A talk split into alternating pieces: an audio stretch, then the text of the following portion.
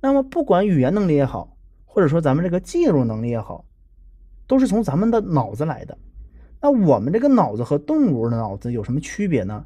那到目前为止的研究啊，人类的脑子其实和动物的脑子没有太大区别。我们的大脑确实比他们更发达一点，但其实动物也很发达呀，对吧？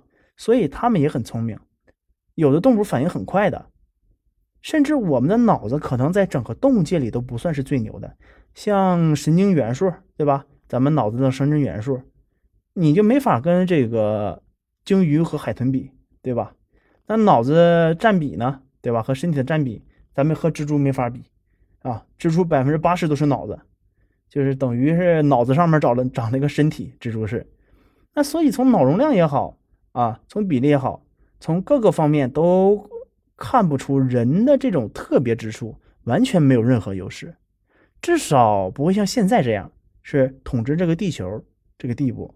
而且人们还发现啊，这个咱们人类的大脑啊，并不是生下来这么厉害的。刚出生的小孩，如果说你不去教他说话，他一辈子都不会说话，他就跟一个普通的动物没有什么区别。这个是在国外也是做过这种实验的。国外有那种被判入狱几百年那种，就是有的国家不是没有死刑嘛？啊，他在监狱里判了好多年，就是七十年、八十年、几百年那种，就是一直死，就是从从进去就是到死都是在监狱里的。就是在这种被监禁的情况下啊，生下来的小孩，他是一生出生就会被隔离。那监禁的小孩，对他们啊是有一些影响的，就是他们学习不到一些外界的知识嘛。然后有的是也没有人跟他说话，就是一个完全一个就是类似于自己关在一个禁闭间的这种状态。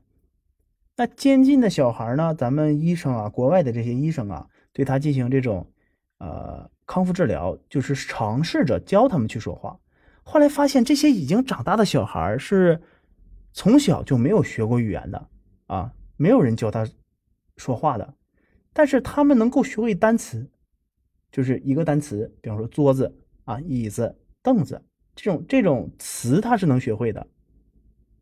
但是最后还是无法说话，他无法把这些单词啊，就是形成一句话，就是咱们所谓的说话这个语法，对吧？